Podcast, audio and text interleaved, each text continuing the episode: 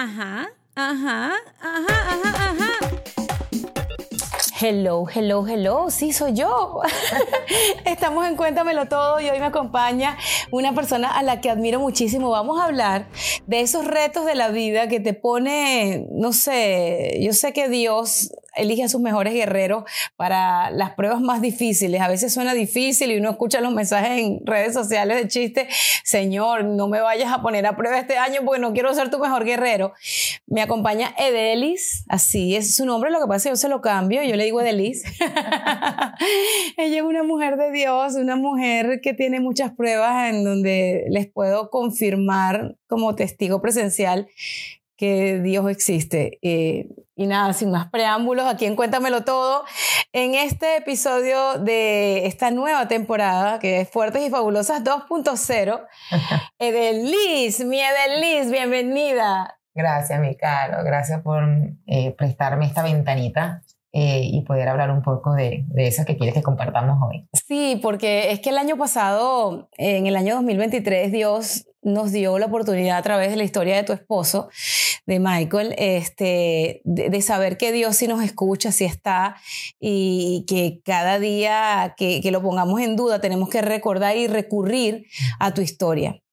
Eh, quiero que tú la cuentes, quiero que tú le, brevemente hagas la sinopsis de, cómo este milagro, ya ella siempre había tenido la fortaleza espiritual de cada problema que nosotras como amigas, tenemos un grupo de amigas, teníamos siempre, era de las que mm, nos daba esa palabra de, apoyo, ese aliento, esa, esa frase, bien sea de, del diario vivir o de la Biblia, para que no nos olvidáramos que Dios nos escucha. Y yo no soy pastora ni ando predicando la palabra, pero para mí es importante este tipo de conversaciones en este momento del año en donde hay tanta gente que ha perdido la fe. Sí, definitivamente. Bueno, eh, para los que todavía no han visto esa, esa hermosa historia que Dios hizo en mi familia, eh, un lunes, un lunes, una mañana cualquiera, yendo a hacer ejercicio ¿Quién se imagina que haciendo ejercicio podía tener un ataque del corazón mayor?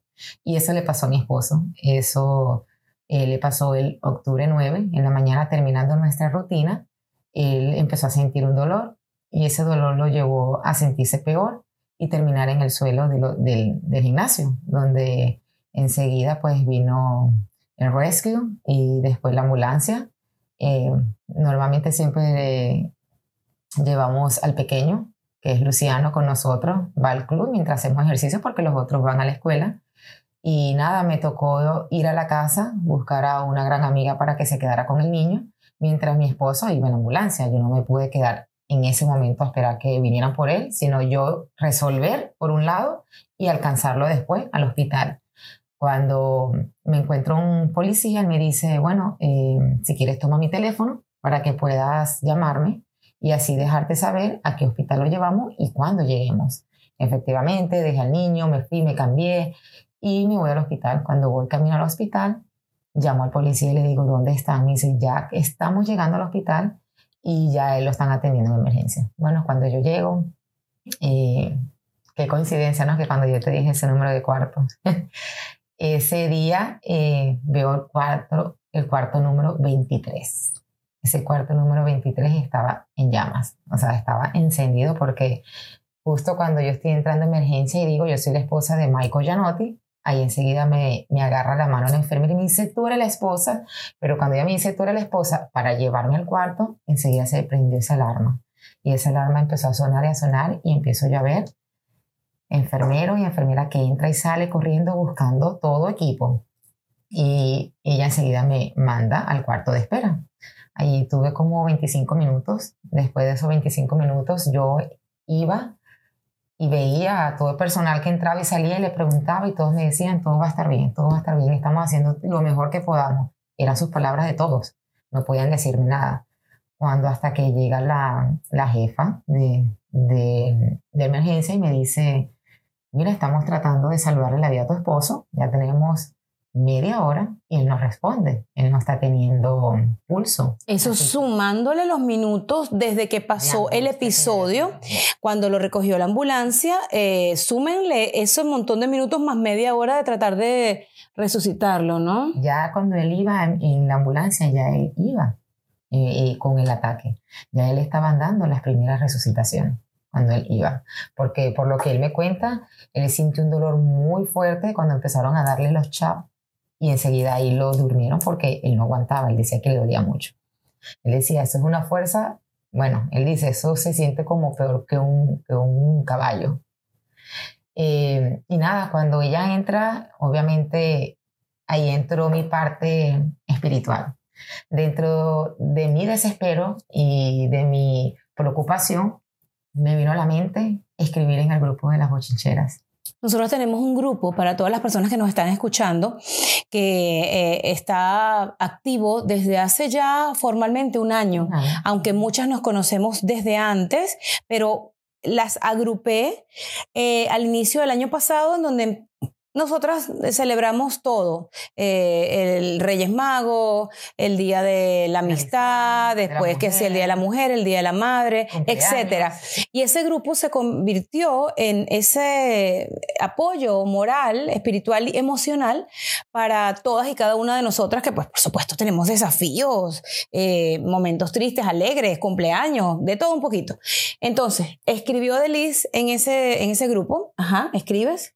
Y bueno, porque obviamente como mujer de fe y creyente, yo dije, la oración tiene poder y yo tengo que mover a mi gente a que ore por mi esposo. Y le pongo yo en el grupo de la bochinchera, muchacha, estoy en, en emergencia con mi esposo, mi esposo está teniendo un ataque del corazón, necesito que oren. Y después me voy a otro grupo dentro de la iglesia y pongo lo mismo. Y llamo a mis amigos de Orlando. Cuando llamo a mi amigo de Orlando, él enseguida me dice, necesito darte una bendición necesito hacer una oración en este momento para ti, para que tengas la fuerza y la fortaleza que necesitas. Bueno, en medio de esa oración, eh, después me llama su esposa y dos muy buenas amigas que tengo también allá. Y ellas se quedaron conmigo en el teléfono para obviamente motivarme y darme esa fortaleza que yo necesitaba porque en mi cabeza estaba, o sea, ¿qué está pasando? No entiendo. Hace unos minutos estaba haciendo ejercicio y ahora estoy viendo a mi esposo batallando por su vida en, una sala de emergencia. Y pues eh, ellas estaban allí, ellas escucharon obviamente cuando la doctora me dijo todo esto, ella me decía, Ede, tú eres una mujer de fe, tu fe mueve montaña, así que vamos, tú eres muy valiente, confía en Dios, Dios te va a salvar, a tu esposo, todo va a estar bien. Y escuchando todo esto, escuchando enseguida todos los mensajes que todas mis bochincheras empezaron a escribirme, a mandarme, eh, tú estabas de viaje, obviamente, y yo ni siquiera te había dicho Yo nada. Yo estaba en Madrid lo que ellas quieren mucho a mi familia, oh especialmente a mi esposo. Acabamos de celebrar el cumpleaños de tu esposo semanas atrás. Exacto. Y a mí me impresionó tanto, o sea, yo no, primero no entendía porque Michael, el esposo de Deli, es un hombre atlético, un hombre que se ve muy bien, se cuida, eh, es una persona que tiene buena alimentación, etcétera. Y es que no me entraba en la cabeza. Yo, hay momentos en los que, como tú dices, tú dices, ya va, esto, es que no, es que no puede ser el esposo de Deli. Y preguntaba, no, es que, no, es que Deli fue la que lo confirmó, es verdad. O sea, yo me iba a desmayar en el lugar que yo estaba, en el otro continente, mija. Sí. Y bueno, nada, empezó todas esas oraciones a, a dar fruto. Eh, empiezo yo a arrodillarme. No hubo un segundo que yo no me arrodillara en ese cuarto donde yo estaba, a orar, a pedirle eh, al Señor, a, Dios que, que me, que me regresara a mi esposo. Que yo ¿Sí sentiste que, que, tu esposo estaba eh, al borde de la muerte? ¿Lo sentiste? No, eh, a, pesar de que tenía ese miedo en ese momento, o sea, fue como una, fueron emociones muy, muy raras, muy, que ni yo misma me las podía explicar. O sea, una parte tenía miedo, una parte estaba angustiada y preocupada, pero en otra yo estaba completamente segura de que él iba a estar bien, de que Michael no se iba a morir y de que él iba a estar con nosotros. Entonces, cuando obviamente ella viene, y entra por segunda vez el cardiólogo, ya ahí habían pasado 60 minutos, 60 minutos sin pulso, 60 minutos donde ellos todavía seguían dando CPR y él no respondía. Y él me dice, bueno, ya nosotros rompimos el protocolo, ya el protocolo es media hora y pasó 60 minutos y él no responde, así que vengo a decirle es que pase al cuarto a despedirse, porque ya no podemos hacer más nada por él ya humanamente hemos hecho todo. Cuando él me dice eso, mi caro, yo sentí que mi cuerpo y mi mundo se me fue. O sea, ahí yo sentí como que todo salió de mí. Y me lanzo al suelo a llorar. Obviamente a ponerme las manos en la cabeza y no entendía todavía lo que yo estaba escuchando. Yo decía, no puede ser. Pero algo en ese desespero y en esa lloradera y en ese que me entró, estaba un gran amigo de él allí, me abraza y nos vemos y lloramos, pero nos veíamos como que, ¿qué está pasando? O sea, Ay, Dios mío, por Dios. Lo que estamos escuchando. Y algo me dijo a mí, levántate y ponte en negación. Cuando yo levanto, yo le digo al doctor, no, yo no acepto eso. Usted tiene que salvarle la vida a mi esposo. Usted tiene que ir y salvarle la vida a mi esposo porque yo sé que él no está muerto. Cuando él escucha esas palabras, me dice, pero es que son 60 minutos. ¿Nunca viste a tu esposo muerto?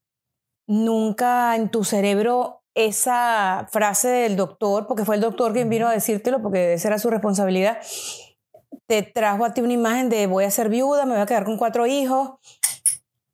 ¿Cómo fue el minuto o el segundo cuando tuviste que entrar a ese cuarto supuestamente a despedirte de Michael? Bueno, fue bien duro.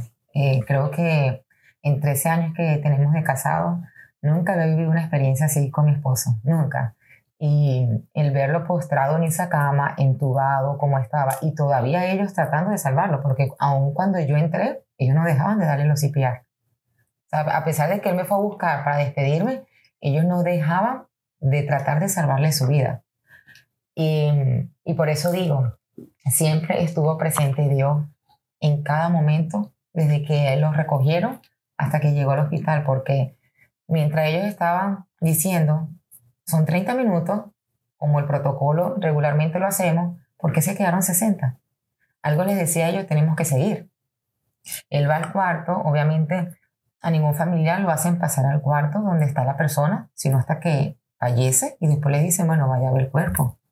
Entonces, si tú te pones a pensar, fueron muchas cosas donde Dios estuvo presente y donde Dios estuvo haciendo su plan, sea, su propósito, que era obviamente darnos ver y, y, vivir este milagro. Creo que a todos, porque hasta el médico, porque eh, quienes nos están escuchando y viendo también, este, el doctor que estuvo a cargo, doctor muy joven, eh, fue entrevistado en medio de comunicación, lo pueden encontrar seguramente en YouTube, este, colocando la historia de Michael Gianotti eh, en primer impacto, y realmente hasta él habla de la palabra milagro. Y cuando uno escucha a un hombre de ciencia, de, ¿sabes? Hablando de Dios, es que tú dices, wow, es que los incrédulos, los escépticos, tienen que escuchar esta entrevista, tienen que volver a creer. Definitivamente. Entonces, cuando estás en ese momento, en ese, en ese momento de, de Dios, hablándoles a todos ustedes, ¿qué pasó? Yo me lo sé, pero es impactante escucharla a ella contar la historia de, de esos minutos claves. Sí, cuando ya yo voy camino a ese cuarto con el doctor, eh, obviamente ya yo iba ya, ahí sí iba yo con un miedo grandísimo por lo que yo iba a encontrarme. Y cuando yo lo veo ahí, eh, bueno, veo a mi esposo en esa camilla, pálido, sin color, todo su cuerpo sin color, entubado. Y a mí lo que algo me dijo, y obviamente eso fue el espíritu del Señor, que me decía, agárrale sus pies.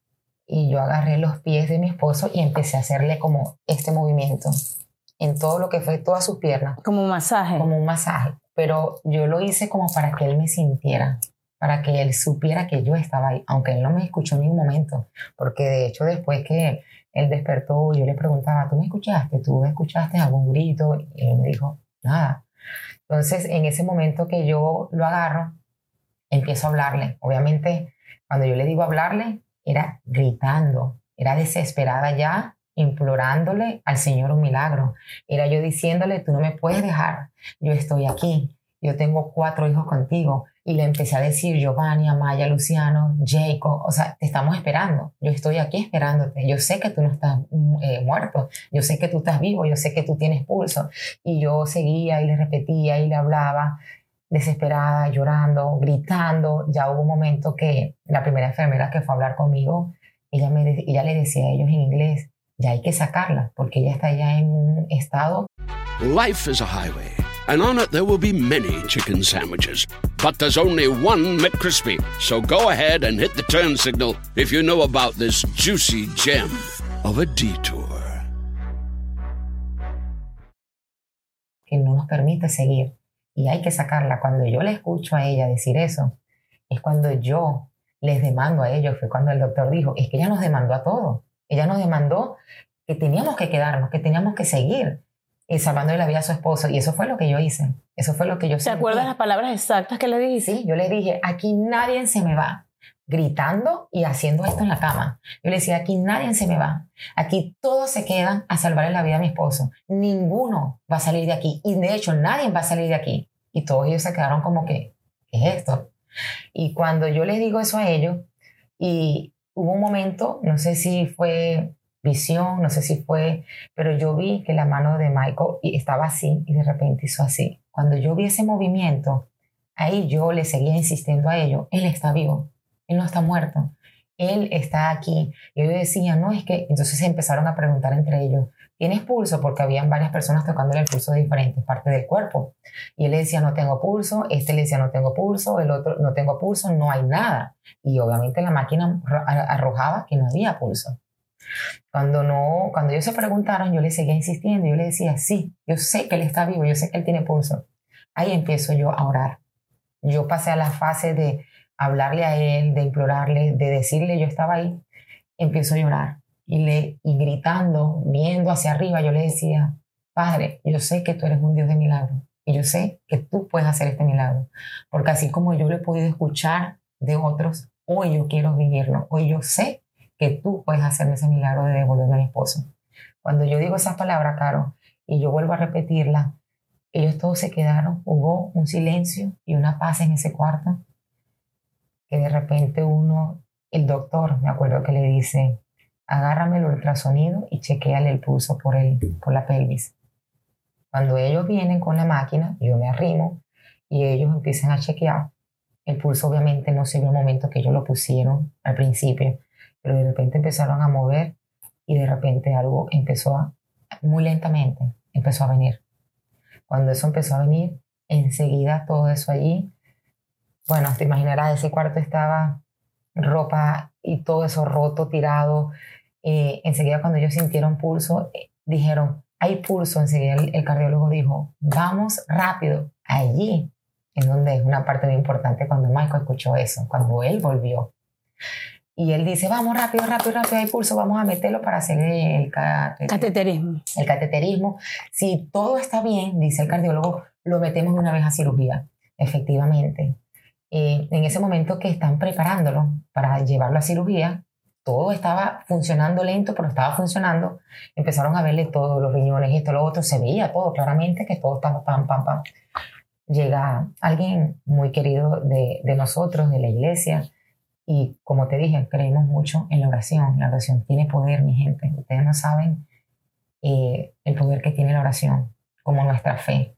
Y yo le digo, no pierdas tiempo, ni un segundo, no, que vamos a esperar que ellos se muevan. No, es ya. Tú tienes que darle esta bendición de salud a mi esposo ya. Y enseguida, en medio de que yo estaba firmando papeles, bolsa para si él necesitaba sangre, porque una de las cosas que el doctor me decía, le pusimos demasiados medicamentos para em, disolver los coágulos. Y Tenía Demasiado. Bueno, en caso de, ellos, tenían que poner todo el mayor medicamento para que todo fuera eh, eh, evolucionando y ellos pudieran hacer lo que iban a hacer, que era la cirugía. Y él me dice, me da miedo es el hecho de que cuando vayamos a abrir vaya a haber un sangrado, empiece a haber sangrado. Entonces me hizo firmar los papeles de la anestesia, de bueno, ya le estaba anestesiado, de la sangre y todas las cosas que te ponen a firmar. Los consentimientos, claro. Los consentimientos. Y empezó ya a firmar, pero en medio de que yo estoy firmando, esta otra persona está dándole esa bendición a Michael también. Cuando él hace la oración, a él se lo lleva. Salimos todos, yo fui al lado de él, iba orando, iba diciéndole, Padre, gracias por devolvérmelo. Yo sabía que tú me ibas a hacer el milagro, yo sabía. Y todavía yo estaba como dirigiendo, pero a mí me tomó varios días el dirigir lo que yo viví. O sea, tú, tú para digerir todo eso, eh, imagino que es que eh, estabas en una película, Edeli, era una película eh, producida por Dios. porque de, de esa tragedia lo que eh, hay un gran aprendizaje y lo que tal vez en este episodio les quiero transmitir. Cuando yo llegué a Estados Unidos de, de España, habían pasado, yo creo que el día siguiente que yo llegué. Sí. El 10, yo llegué el 10, este, si mal no estoy, de octubre. Y yo recuerdo que llega directo al hospital. El esposo de ella, insisto, es muy guapo. ella lo sabe. Y cuando llegó a la habitación, que por supuesto todavía está, él- a él le fracturaron las costillas porque Ocho. fueron mucho, mucho golpeteo para poder revivirlo. Y cuando yo lo veo, yo le digo, óyeme, Michael, si esto es lo peor que tú te vas a ver en tu vida, dime, ¿no? Dime algo. Él no podía hablar mucho, pero dentro de lo poco que habla, dice, dile que te cuente lo que me pasó. Pero obviamente yo pensando que me va a contar todo esto, resulta que había otra historia detrás de lo que él estaba viviendo cuando su esposa le agarra los pies y lo que él estaba pasando. Cuéntalo tú.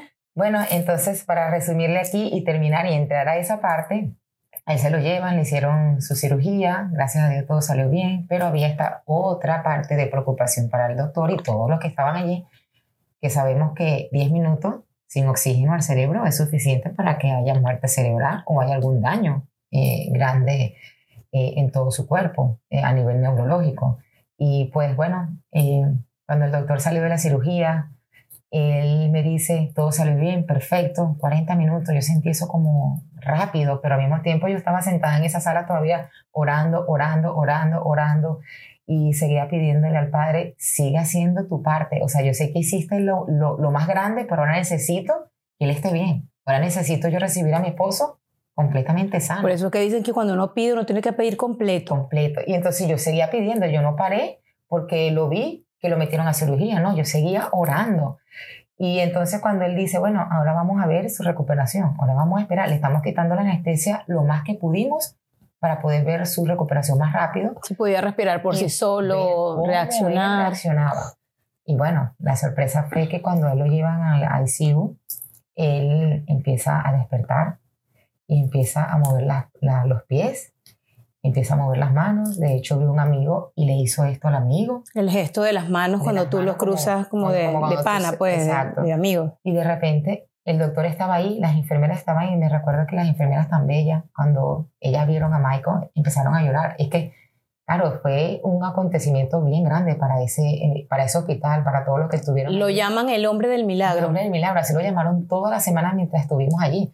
Y todos los especialistas de otros pisos iban a conocerlo y decían, queremos conocer al hombre del milagro, queremos ver por nuestros propios ojos que él está bien, porque el doctor no podía creer que la misma noche le dicen, porque él hacía señas de, del tubo, que le molestaba, que él no podía respirar. Claro, a él le rompieron ocho costillas, tuvo una contusión en el pulmón derecho también, eso ocasionaba que no pudiera respirar como debiera, porque al hacer esto, las costillas no lo ayudaban para nada. El dolor era inmenso. Ay, Dios Y mío. ellos le decían, ok, te vamos a quitar eso si tú nos demuestras que tú en una hora puedes respirar por sí solo. Y él me decía que él eso lo tomó como algo chistoso. Como un reto. Como un reto, porque él dice, ah, es una hora, ok. Él decía dentro de él mismo, él decía, véame. Y empezó, y empezó. Que yo sepa, nadie que sale de, de un ataque, de, de un infarto y que está entubado, se lo quitan el mismo día. Horas después. Una que- pregunta, ¿Michael medita usualmente en su vida antes de este episodio? No. Es que lo que está contando Edelige es mm, primero control mental, es mm, que la mente controla tu cuerpo y que una persona a horas de sufrir un ataque al corazón casi masivo eh, estaba en control de Sí. su respiración.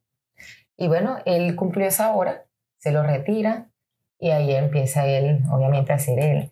Cuando el doctor ve esa parte de que le dice, eh, Michael, Michael, y él, y él escucha, ¿no? Y él responde y le dice, sí, tú sabes que tú eres el hombre del milagro, tú sabes que tú fuiste un milagro de Dios. Y él no entendía, porque obviamente él estaba despertando. Y entonces cuando el doctor le dice eso, bueno, empieza él a echar broma, tú sabes que él es muy echador Sí, él es muy jocoso, Él es muy, muy dicharachero. ¡Ay! ¡Qué susto! ¡Qué susto! Entonces, em, cuando el doctor le empieza a hablar, le empieza cada vez que el doctor iba al cuarto todos los días, el doctor le decía las mismas palabras. El doctor le decía, tú eres un hombre, tú eres el hombre del milagro. ¿Cómo él recordó lo que le pasó? Estoy hablándote de lo que vivió que todavía no hemos contado. Eh, día después, dos, tres días después, porque él no dejó que yo le contara mi experiencia ni lo que él vivió, porque él decía, ya va, todavía no me lo digas.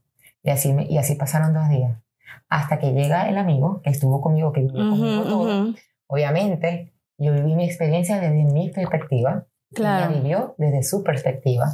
Y los dos tenemos historias distintas, aunque fue el mismo Entonces, día. yo, entonces yo, yo no llegué el día siguiente, yo debo haber llegado un día después, porque Tú, tú llegaste dos días. tengo que haber llegado dos días después, porque eh, eh, cuando yo llegué, Michael quería que tú me lo contaras, Sí. entonces pasaron dos días. Sí.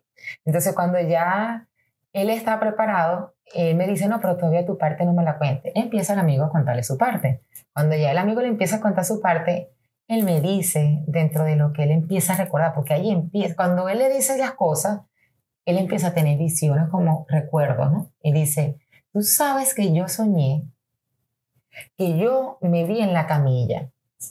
Estaba yo solo y una persona con el pelo gris. Solamente le veía nada más como un pelo gris y me dice, y yo sabía que esa persona me estaba dando una bendición de salud, porque obviamente yo entiendo lo que es esa seña y lo que yo... Claro. Pero si, nos, si, pone- si prestamos atención a lo que él me estaba contando, él salió, su espíritu estaba fuera de su cuerpo. Claro, claro. Él estaba en la esquina del cuarto, viéndose. Él dice que él veía su cuerpo, esta persona dándole esa bendición de salud, y no veía nada más, todo estaba oscuro. Cuando él me dice eso, yo me echo a reír, porque yo le digo, un sueño. Y le digo, wow, tú sabes, mi amor, que eso no fue un sueño, eso pasó en realidad. O sea, a ti te dieron una bendición de salud antes de ir a la cirugía. Entonces me dice, bueno, también estoy empezando a tener recuerdos como que soñé algo. Y yo le digo, ahora dime tu parte, porque yo viví una parte y tú no quieres que te la diga, pero yo quiero escuchar primero la tuya para yo poder atar todas esas cosas que estaban pasando de este lado. Y cuando él me lo empieza a contar, obviamente yo ahí mismo caí. Yo ahí mismo empecé a atar todo. Y todo fue tan perfecto que yo digo, Dios siempre estuvo al control de todo. Dios estaba en cada segundo en ese cuarto. Era su copiloto. Y no era el tiempo todavía de No. definitivamente cuando yo le imploré a Dios por mi esposo, que yo lo quería de vuelta, él me escuchó. Y realmente fue donde ocurrió Sí. el milagro. Entonces empieza a tener mi esposo un sueño. Ese sueño es con un avión. Y ese avión tenía un nombre de, de Peacemaker, el pacificador. o sea, veníamos unas semanas de haber tenido unas conferencias espectaculares con unos mensajes.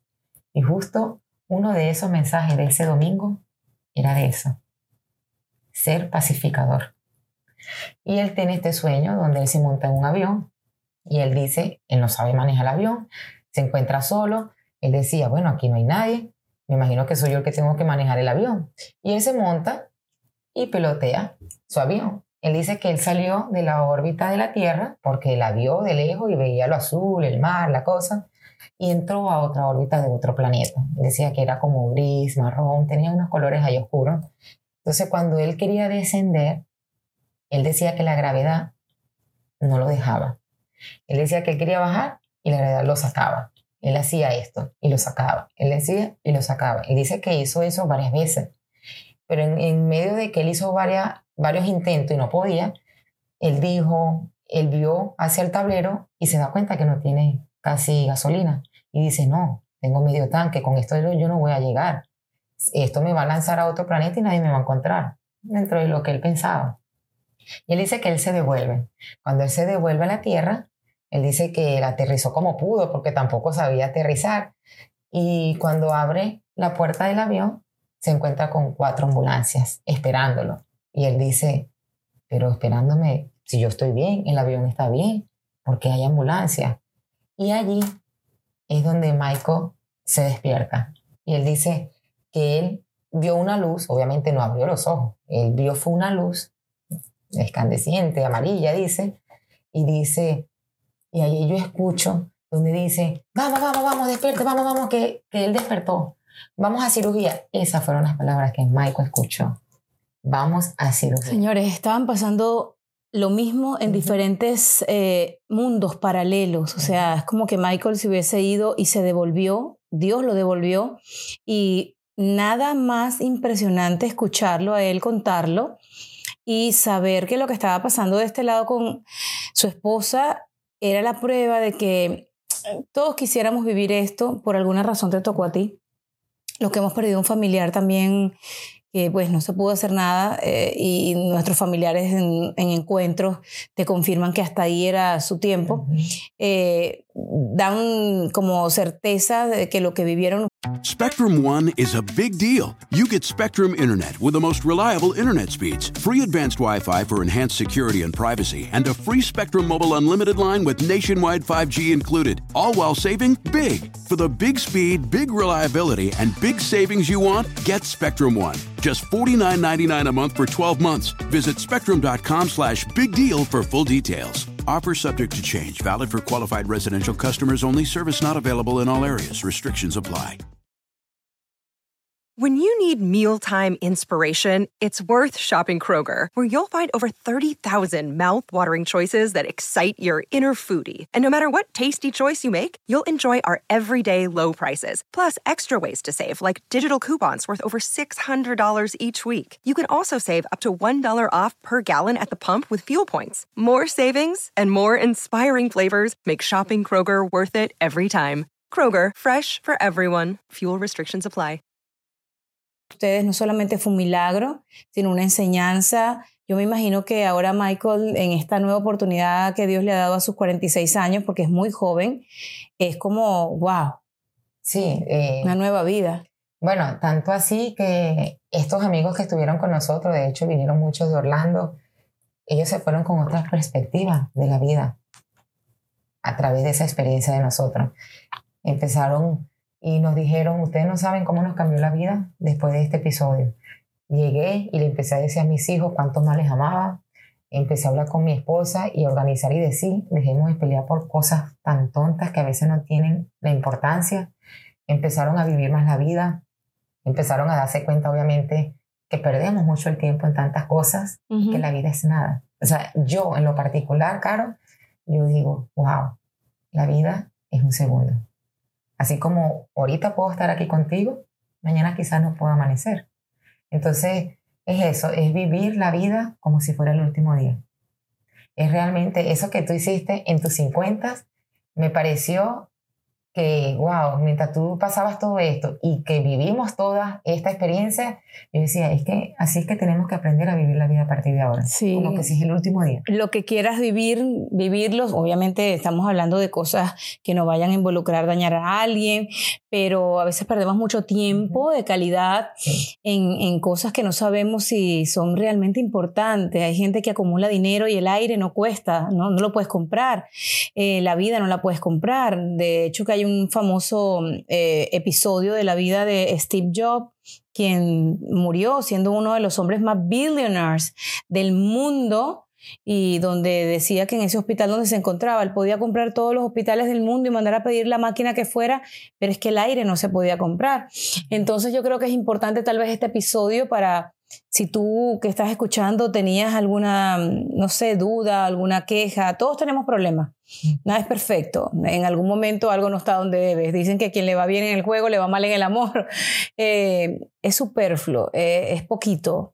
La vida es tan bonita, tan grande, tan, tan hoy, tan presente, que esta anécdota de vida, esta historia que yo la quiero leer, la quiero leer, ya me la sé, la hemos visto en televisión, la seguiremos escuchando en cuanto podcast inviten, pero... Ya la sacamos en inglés también, pronto va a salir. Yo quiero, quiero que, que escuche todo el mundo esta historia porque tienen que devolverle al mundo la fe que necesita.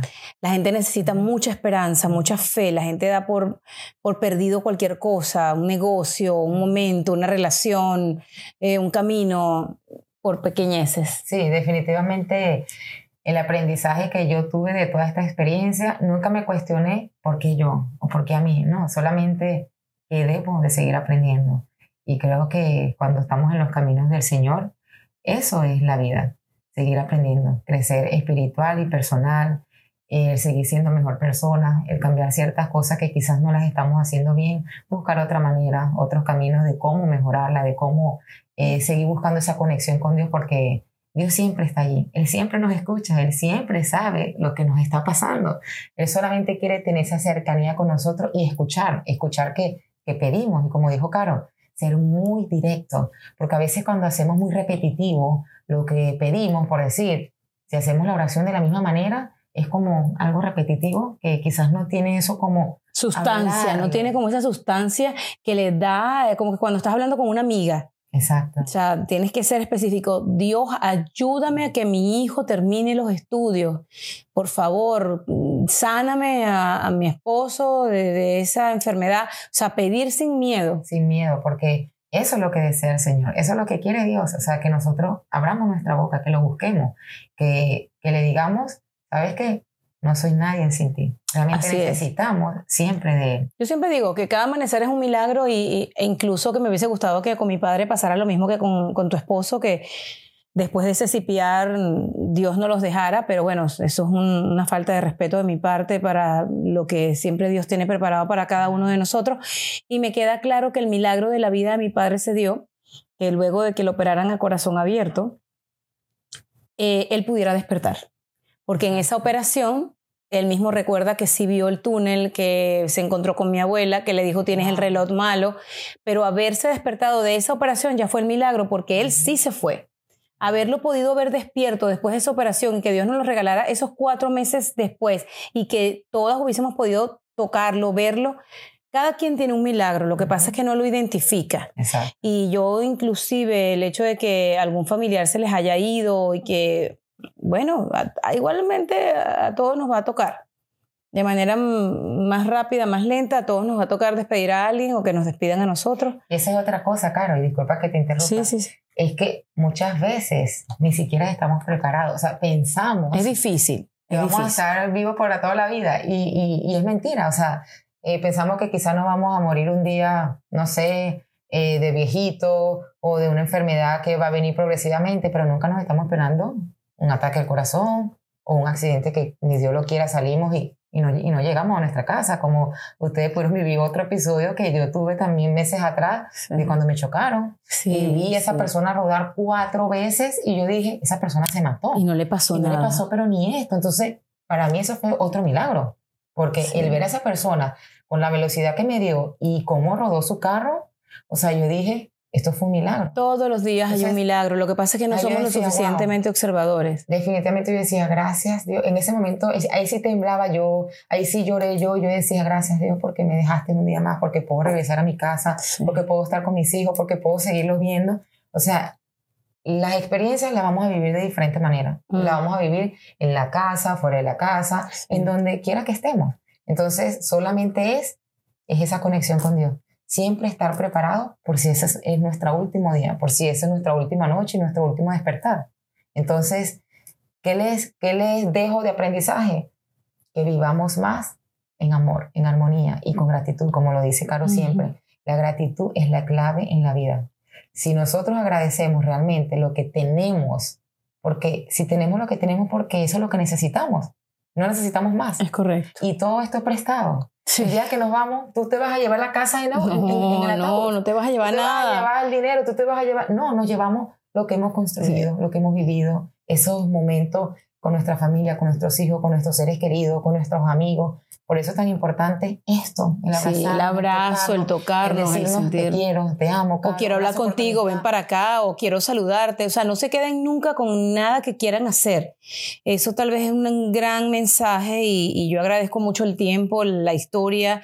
Qué bueno que, la, que desde que la has podido contar, la cuentas desde el, el agradecimiento genuino y sincero de, lo que les tocó como familia, que yo creo que el 31 de diciembre para ustedes tiene que haber sido muy especial, sí. porque wow. No, después de eso, todos los acontecimientos que he vivido, yo le agradecí a Dios, gracias por este día, porque justo le pasa eso, el 17, el 18, nuestro hijo cumplía 12 años. O sea, a Michael le pasó eso el 9. Sí. Giovanni cumplía 12 años.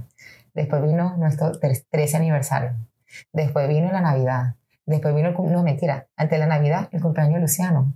O sea, mira todos los, los ¿Y saben qué? que él no hubiese podido disfrutar. Les cuento nosotros. algo, Luciano, el hijo más pequeño de Michael y de Deli, cumple el mismo día que yo nací, el 24 de noviembre. Sí. Todo está escrito. Y el número 23 que Delis mencionó, de la habitación en donde Michael se encontraba de emergencia, es el día, o sea, el número 23, eh, la fecha en la que mi papá falleció, un 23 de febrero, que ya van a ser nueve años.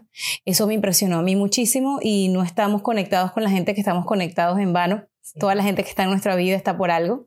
Eh, podría quedarme hablando con ustedes de esto y más y por eso me encanta mucho la interacción. Si quieren conversar conmigo, recuerden que me pueden encontrar en Instagram, en Facebook, en Twitter, en todas partes, arroba Veneno Sandoval. No es lo que parece, pero ese es mi nombre digital, Veneno Sandoval. Los quiero mucho. Fue una conversación con la mujer del hombre del milagro. y yo creo que es la primera vez que a uno le gusta que le digan así, la mujer de, el hombre del milagro. Gracias, Bye, bye. Caro, bye. Spectrum One is a big deal. You get Spectrum Internet with the most reliable internet speeds, free advanced Wi Fi for enhanced security and privacy, and a free Spectrum Mobile unlimited line with nationwide 5G included, all while saving big. For the big speed, big reliability, and big savings you want, get Spectrum One. Just $49.99 a month for 12 months. Visit spectrum.com slash big deal for full details. Offer subject to change, valid for qualified residential customers only, service not available in all areas. Restrictions apply. Start clean with Clorox because Clorox delivers a powerful clean every time. Because messes happen. Because Hey, listen. Remember how you told me to toss those takeout containers before we left for vacation? And you were like, I'm serious. If that leaks over the counter, it'll be a slimy abomination by the time I get back. And I was like, yeah, yeah, yeah, of course. Don't worry about it. I won't forget. well, Ooh, yeah, that happens. So start clean with Clorox. Use Clorox products as directed. Rinse after use if in contact with food surface. With threats to our nation waiting around every corner, adaptability is more important than ever. When conditions change without notice, quick strategic thinking is crucial. And with obstacles consistently impending, determination is essential in overcoming them. It's this willingness, decisiveness, and resilience that sets Marines apart. With our fighting spirit, we don't just fight battles, we win them. Marines are the constant our nation counts on to fight the unknown. And through adaptable problem solving, we do just that. Learn more at marines.com.